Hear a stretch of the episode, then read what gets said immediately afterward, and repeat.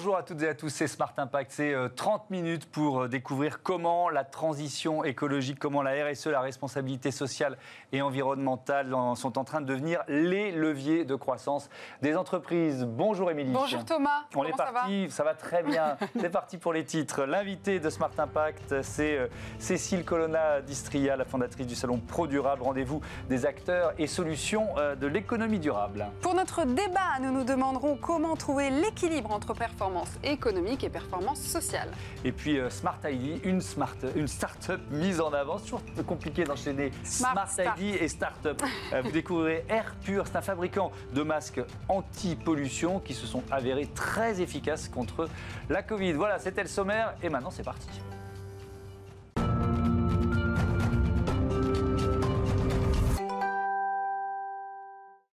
Bonjour Cécile Colonna-Istria, bienvenue. Bonjour, merci, heureux, Heureux de vous accueillir. Le Salon Pro Durable ouvre ses portes pour deux journées euh, ce lundi 7 euh, septembre au Palais des Congrès de, Paris. Euh, salon qui fête ses 12 ans cette année, ce qui donne pas mal de, recul. Et j'imagine que vous avez moins le sentiment de prêcher euh, dans le désert et de plus en plus d'entreprises qui basculent vers, euh, vers l'économie durable. Oui, tout à fait. Alors, c'est la 13e édition, 13e édition qui va se tenir les 7 et 8 euh, prochains, lundi et mardi. Effectivement, on a 13 ans derrière nous d'évolution et d'acculturation des entreprises. quand j'ai lancé cet événement, j'avais quand même la conviction qu'il y avait une révolution qui s'annonçait dite du développement durable. Mhm. Euh, l'approche à l'époque était une approche par métier. Il fallait acculturer chaque métier dans l'entreprise, expliquer aux acheteurs, aux RH, aux marketeurs, aux, directeurs de la qualité ou de la sécurité qu'il y avait une nouvelle donne. Et que cette nouvelle donne, c'était les limites environnementales et les enjeux sociaux qui incombait, qui était nouveau, qui incombait à l'entreprise. Donc ça, c'était la première démarche. Et puis ensuite, il, a, fallu globaliser, c'est ça? Après, effectivement, euh, au bout de quelques années, mhm. le, chemin est long et lent. Hein. Euh, au bout de quelques années, euh, les filières ont commencé à s'organiser. Et ça, ça a été un, un élément assez important. L'agroalimentaire, l'automobile, le textile ont commencé euh, par filière à se poser des questions et à, s'approprier ces nouveaux enjeux. Mais est-ce qu'il fallait prouver les bienfaits économiques de la transition écologique pour convaincre les, entrepreneurs? Euh, euh, À terme, aujourd'hui, effectivement, c'est devenu un enjeu stratégique. Et c'est devenu, c'est ça, c'est ça qui est intéressant de voir, c'est que c'est monté au niveau de la stratégie, mais d'une stratégie qui vise effectivement à continuer à vendre ces biens ses produits et ses services, parce qu'aujourd'hui, l'attente, la demande est très forte. Et il y a effectivement un petit euh, élément discriminant dans le bon sens du terme, c'est qu'on va choisir aujourd'hui un produit éco-conçu, un mhm. produit naturel, un produit local, euh, et même une entreprise qui, par exemple, respecte les droits de l'homme, l'éthique. Et effectivement, euh, c'est un... Le, le, consommateur par son acte d'achat, euh, finalement, euh, dévoile ses valeurs auxquelles il tient aujourd'hui, c'est très net. Tout est parti de la demande, justement, des consommateurs ces dernières années. Ça s'est accéléré. C'est pour ça que les entreprises euh, s'engagent plus aujourd'hui? Alors, moi, je pense qu'il y a eu deux effets. Il y a eu, il y a eu deux poussées. Hum. Il y a eu une poussée, effectivement, de réglementation. Donc, ça, c'est plutôt les politiques et les institutionnels qui ont poussé vers plus de réglementation tout le temps. Hum. Ça, c'est de la première poussée. La deuxième poussée, c'est la poussée des consommateurs et des citoyens. Et en fait, ces deux, ces deux poussées ont amené l'entreprise. Moi, depuis le départ, je pense que c'est l'entreprise qui a les clés parce que c'est elle qui est à la manœuvre sur la chaîne de l'approvisionnement, la production et la distribution. Donc les clés pour changer la société en, profondeur. Absolument. On en est où euh, justement aujourd'hui sur les grandes thématiques euh, RSE euh, Vous parlez, je crois, de sobriété, c'est ça? C'est la grande tendance du moment? Alors oui, effectivement, chaque année, j'essaye de donner un petit éclairage, un fil rouge à ces deux journées de débat, de rencontres. Euh, et j'avais choisi en juin dernier une petite accroche euh, qui disait exactement donc sobriété, solidarité, prospérité pour un New Deal européen. J'avais euh, la conviction mhm. qu'effectivement, sans un effort de sobriété et sans un effort de solidarité, nous ne trouverions pas cette nouvelle prospérité finalement qu'on attend. C'est, euh, on nous oppose presque deux grands schémas mhm. capitalisme euh, néolibéral ravageur qui détruit tout sur son passage, euh, la planète, les hommes, etc. Et puis un autre système ou un autre modèle qui serait celui de la décroissance, de l'effondrement. Donc vous cherchez la voie médiane. Et exactement. Et je souhaite, j'espère qu'il y a une voie médiane qui s'appelle la prospérité. C'est un peu la théorie du donut. Je ne sais pas si vous la connaissez, mais elle est très jolie. Voilà. Euh, dont Tim, euh, Tim, Jackson est le père de, cette théorie. Mais effectivement, il y a un, cercle en deçà duquel il ne faut pas aller. C'est finalement le, tous les services euh, pour la société, pour l'homme, éducation, santé, etc. Et la limite extérieure, c'est finalement le plafond euh, au-delà duquel il ne faut pas aller pour ne pas impacter la planète trop ponctionner sur la planète. Et il faut se situer entre ces deux cercles. Alors ce thème, vous, le lancez en, Vous y pensez au mois de juin. Il faut dire que le salon, il a dû être décalé deux fois à cause de l'épidémie. Euh, ces, valeurs dont on parle, euh, elles sont renforcées finalement par les, premières leçons qu'on peut tirer de, la pandémie, puisqu'elle est mondiale, cette épidémie. C'est un peu cynique et triste, mais la crise sanitaire mhm. m'a un peu donné raison. C'est malheureux, mais effectivement, effectivement, cette crise sanitaire qui est venue se rajouter aux crises écologiques, économiques et sociales euh, m'a un peu donné raison dans, la, dans, la, mesure où elle a finalement prouvé qu'il fallait effectivement un effort de sobriété, c'est-à-dire réduire, aller vers le, le re, la, la re, réutilisation, la réparation, euh, le recyclage, etc. Sortir de cette, euh, de cette euh, comment dirais-je Économie linéaire oui, classique. économie linéaire classique, et puis surtout surenchère à la consommation permanente. C'est-à-dire qu'en fait, toujours plus, toujours Pourquoi? Parce qu'on s'est dit que la pandémie était le résultat de cette économie-là qui ne faisait pas attention aux ressources naturelles, à la planète? La, la, pandémie nous a montré effectivement que nous étions extrêmement vulnérables. Euh, et qu'un virus, là, ce, virus, il, euh, il met à bas euh, les économies du monde entier. Et les, qui dit économie dit quand même les hommes, leur santé, leur bien-être. Et les entreprises se sont dit que c'était aussi une opportunité d'innover, de faire du business aussi différemment Toutes les crises, quelles qu'elles soient, induisent de l'innovation et de l'adaptation. C'est ça ce qu'on appelle la résilience être résilient, c'est se, dire on va s'adapter et souvent ça amène l'innovation. On, cherche d'autres voies et d'autres solutions. Donc effectivement, ça accélère. Elles avaient commencé. Elles avaient commencé. Le mouvement est commencé depuis vraiment 2-3 ans. Mm. Moi, je le, je le, date à 2015. Pourquoi il y a eu une bascule à ce moment-là? Mm. D'abord, il y avait eu beaucoup d'acculturation et de, et, de, et de prise de conscience quand même, hein, qui, est, y, compris au niveau de l'entreprise. Et puis, encore une fois, c'est vrai, la raison écologique avait euh, rencontré la raison économique. C'est pas parce qu'on réduit ses impacts sur l'environnement qu'on essaye d'être éthique et, et, euh, euh, équitable, mmh. par exemple. Partager la valeur, partager la valeur aujourd'hui, on se rend compte mmh. qu'on peut partager la valeur. Mmh. Et, dans les dans les fameux critères de performance d'une entreprise aujourd'hui, on met le critère économique, mais aussi on met le critère environnemental et le critère social. Vous ne pouvez pas être performant mm. et, et, le, must aujourd'hui, c'est d'avoir un impact positif, c'est d'aller au-delà de cette, de cette triple performance. Mm-hmm. Il faut aller au-delà. Et au-delà, ça veut dire euh, j'essaie de, de, finalement de faire le bien au-delà du respect de toutes ces règles et de toutes ces normes, et de réduire mes impacts négatifs, si en plus je pouvais faire un peu de bien, alors là, ben voilà un bon message. Merci beaucoup, euh, Cécile a Bon Salaud, euh, Pro Durable, qui s'ouvre donc euh, ce lundi 7 septembre. Tout de suite, le débat de Smart Impact.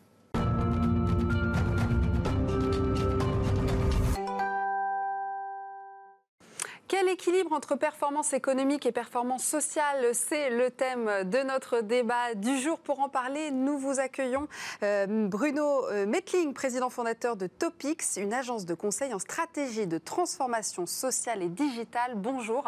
Bonjour. Bienvenue. Il va falloir assurer seul, hein, parce que c'était un débat, mais voilà, ça arrive voilà, dans, toutes les émissions de la Terre que, certains invités euh, aient des empêchements de dernière minute. Absolument, Thomas. Alors, Bruno Metling, vous qui êtes un, ancien financier, hein, hein, venu aux ressources humaines. Vous, développez aujourd'hui dans votre cabinet de conseil cette double approche économique, équilibre économique et, et, social à la fois.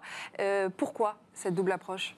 C'est le fruit d'une expérience personnelle en tant que dirigeant de grands groupes euh, pendant, des années. Et, c'est clair qu'aujourd'hui, de plus en plus d'acteurs se rendent compte que les logiques court-termistes dans les entreprises ont produit des dégâts absolument considérables.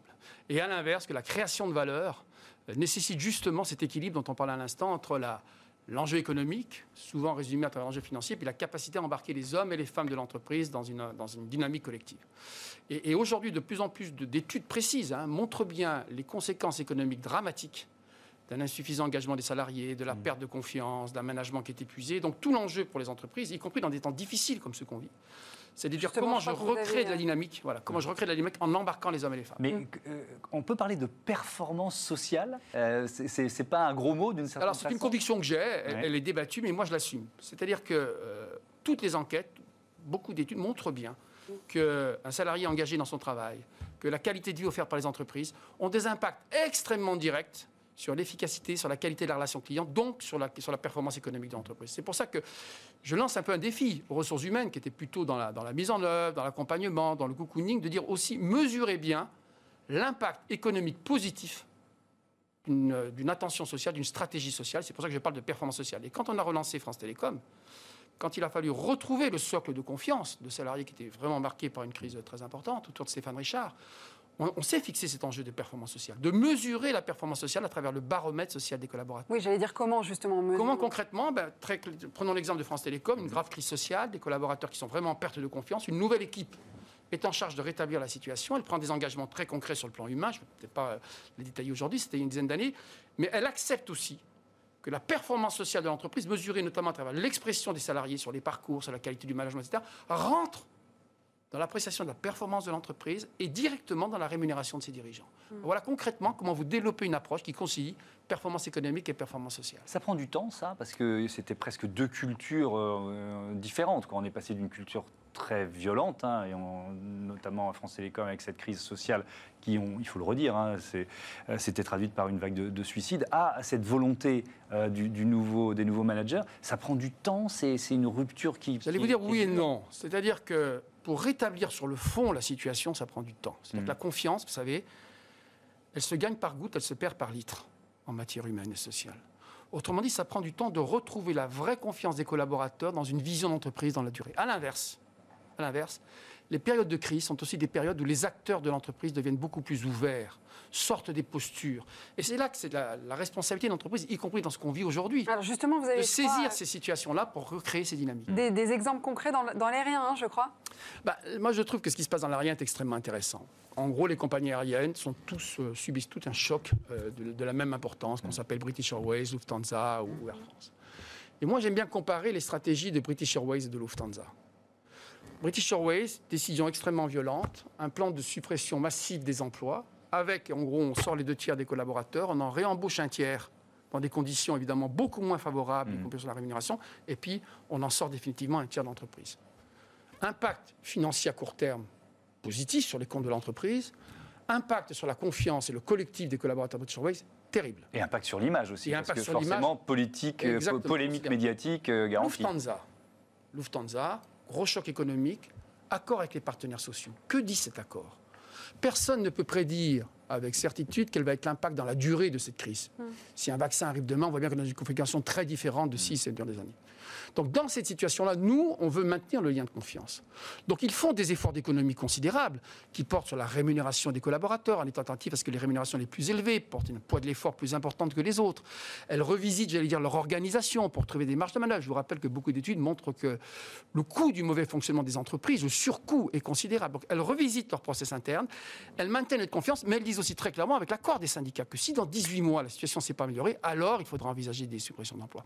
Je vous donne ces deux exemples parce qu'on voit bien il y a deux attitudes. Il y a celle qui vise à maintenir la confiance interne, qui vise à embarquer tout le monde dans, le partage du diagnostic sur la difficulté du temps présent, mais aussi sur la nécessité de maintenir autant que faire se peut ce lien à l'emploi.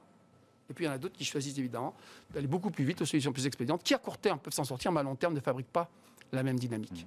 Alors, ce qui est intéressant, c'est de voir aussi comment les, les salariés perçoivent leur, leur qualité de, euh, de, vie et leur qualité de vie au travail. Il y a cette étude réalisée par l'Institut BVA et le CSEP, ça date de février 2019.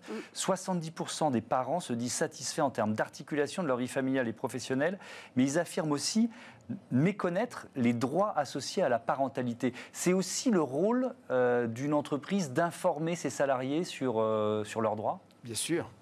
Ça aussi, ça fait partie des éléments du contrat confiance. Mm. Euh, aujourd'hui, évidemment, euh, on attend des entreprises que sur un certain nombre de sujets, par exemple la parentalité, par rapport, euh, on attend l'entreprise qu'elle accompagne des évolutions de société profondes. Mm. L'entreprise n'est plus cet acteur qui jouait dans une sphère bien définie, qui était celle en gros de sa performance économique et financière et de délivrer le maximum de profit. On voit bien la raison d'être, le débat sur la raison d'être, Danone qui devient une entreprise à mission. Donc on voit bien que toutes ces entreprises aujourd'hui, elles, ont, elles acceptent l'idée que leur rôle, leur responsabilité va bien au-delà.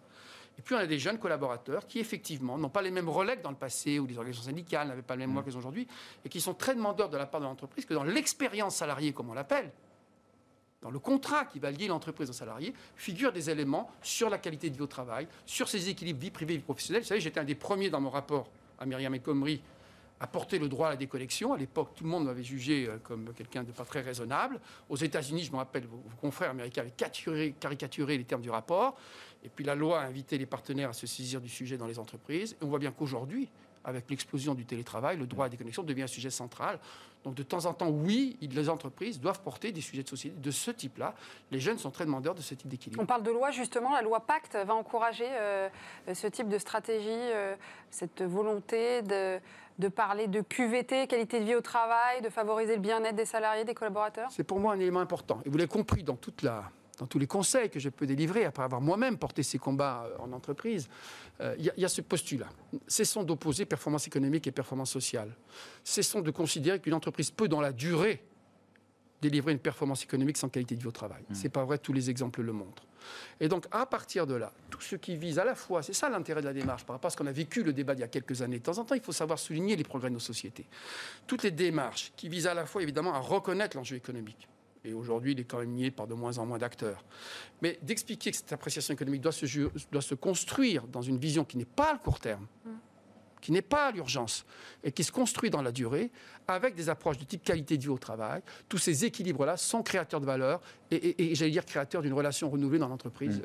C'est important parce qu'encore une fois, les mêmes statistiques démontrent un niveau de désengagement des salariés qui est tout à fait considérable. Hmm. Hein, n'oublions pas cette génération Et notamment de la jeune génération. Du sens du sens, parce qu'elle veut du sens, parce qu'elle veut, elle est dans une relation d'entreprise très différente. Elle n'est pas dans une vision à 10-15 ans, elle est dans une relation très contractuelle, très cash. Euh, moi, j'ai toujours été frappé, quand j'étais DRH de grands groupes, euh, de la rapidité avec laquelle un jeune démissionnait. Hmm. On lui avait fait une promesse, on était venu vendre l'entreprise dans hmm. une école de commerce, dans un forum, on lui avait dit que cette entreprise était internationale, etc. Il arrive dans la boîte, il s'aperçoit que la promesse, le delivery, comme on l'appelle, n'est pas à la hauteur de ce qui lui a été dit dans le forum. Il n'en fait pas un drame. Il part. Il part. Et donc, et pour l'entreprise, évidemment, une démission de quelqu'un que vous avez recruté, formé, etc., c'est un coût très élevé. Donc on revoit bien comment ces enjeux de performance. Voilà. Donc j'insiste beaucoup là-dessus. La jeune génération dans une vision contractuelle de sa relation d'entreprise. Et c'est pour ça que tous ces jeunes qu'on a mis en chômage partiel, brutalement, sans même associés à la décision, leur expliquer pourquoi. Tous ces jeunes qui vivent différemment la crise selon qu'ils sont dans telle ou telle entreprise mhm. sauront s'en souvenir. Parce que n'oublions pas qu'avec les réseaux sociaux, ce n'est pas le jeune seulement qui est concerné. C'est tous ces copains de promo qui auront l'image à travers ce jeune du fonctionnement de l'entreprise.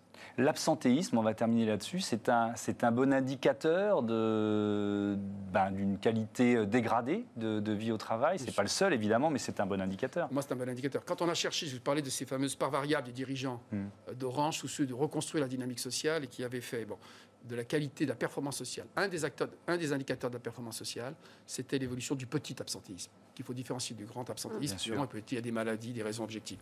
Mais le petit absentéisme est un excellent indicateur d'une qualité du climat social. Ce n'est pas le seul, il y en a d'autres, mais celui-ci, évidemment, compte beaucoup. Merci beaucoup, merci, euh, Bruno Metling d'avoir participé seul à ce débat. C'était euh, passionnant, ce sont des domaines que vous maîtrisez particulièrement bien. On passe à la bonne idée du jour dans Smart Impact.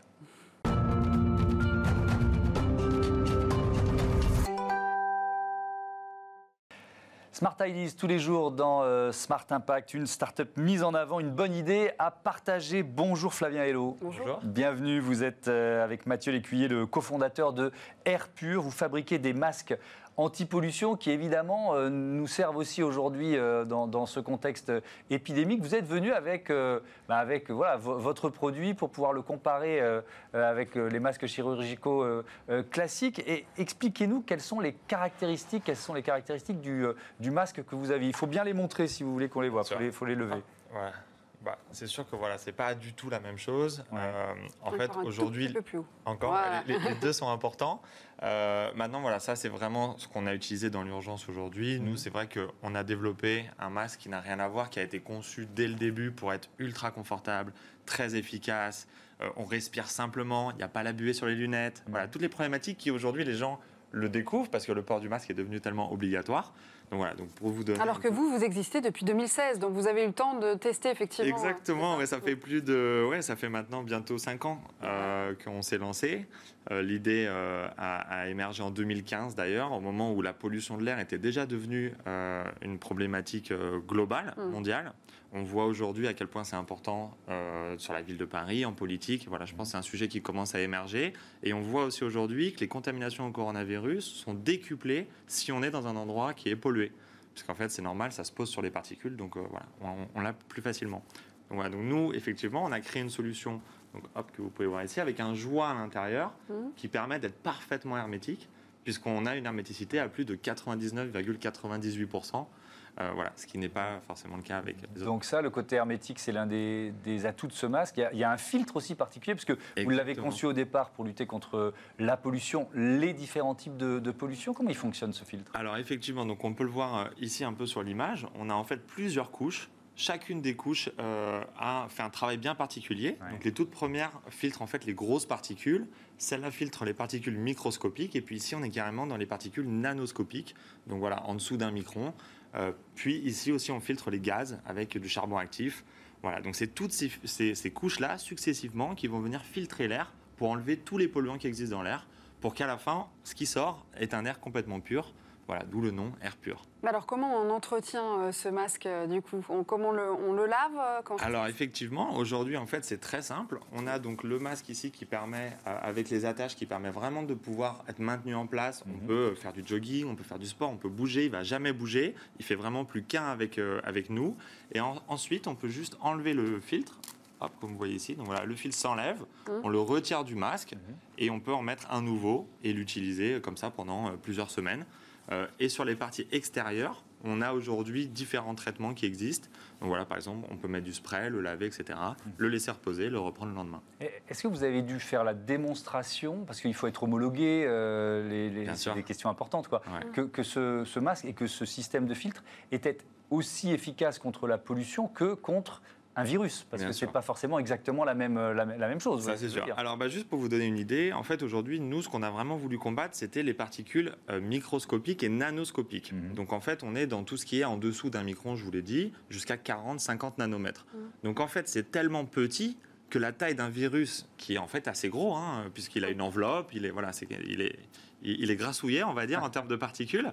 Et donc, en fait, effectivement, en filtrant les tout petits, les tout minuscules, un gros virus, en fait, ne passe même pas les toutes premières couches. Donc, c'est pour ça que ça reste vraiment à l'extérieur et qu'en fait, ça vient même pas pénétrer à l'intérieur du filtre. Donc voilà, c'est très facile. Vous l'avez effectivement fait homologuer Tester, bien sûr. Aujourd'hui, sur le site internet, vous pouvez aller voir. Vous avez tous les tests de laboratoire qui sont publiés.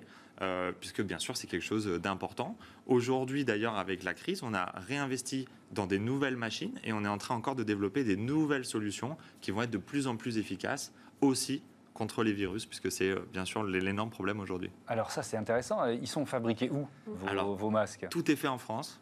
Voilà, c'était vraiment dès le début, ça a été tout de suite ce qu'on voulait faire. On voulait justement, on en a parlé, la problématique de ne pas pouvoir se fournir nous-mêmes. Mhm. tout de suite, on avait voulu voilà faire du bien aux gens, faire du bien à l'économie, faire du bien à, vraiment autour de nous, avoir un impact. On parle de smart impact aujourd'hui. Donc voilà, c'est vraiment, c'était euh, dans notre ADN depuis le début. Alors où en France, du coup? Ah, euh, On a deux usines, du coup, on en a une euh, vers Valence. Hmm.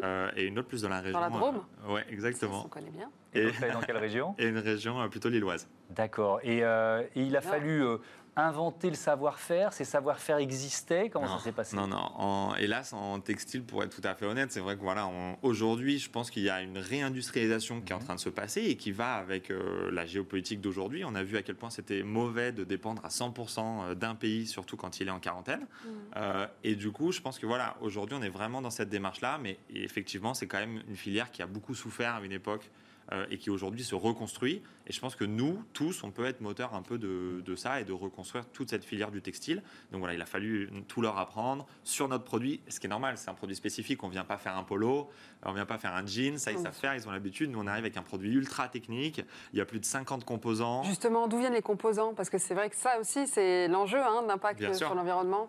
Aujourd'hui, euh, voilà, notre tissu, euh, il est européen. Je ne peux pas dire parce qu'il y a quand même beaucoup de secrets dans, notre fabrication. Voilà, on travaille juste avec le meilleur fabricant européen de tissus ultra techniques.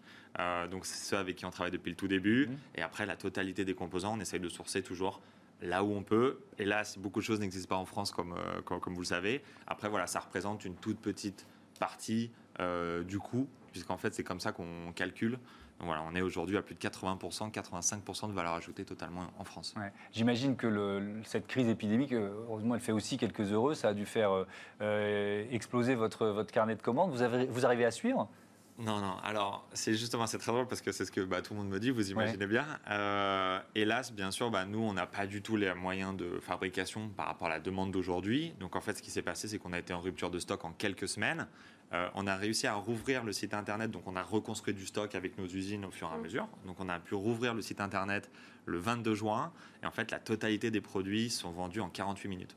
En 48 minutes, on avait vendu en fait 6 mois de, production. Donc on a dû refermer, et voilà, et on fait enfin une réouverture tant attendue euh, à la mi-septembre mais qui risque effectivement de peut-être partir. ça partira assez vite aussi. et donc c'était le bon moment pour euh, venir euh, parler euh, d'air pur dans cette émission. Merci, Merci Flavien Hello, bon vent à vous. Smart Impact, c'est fini, c'est déjà fini. On vous donne rendez-vous demain 9h midi, 20h30 sur Bismart, à moins que ce soit. Oui, c'est ça. Oui, c'est ça. Ouais, c'est ça. que vous me regardiez un rôle d'air, j'ai écrit peut-être Pas du tout. À Ciao à tous.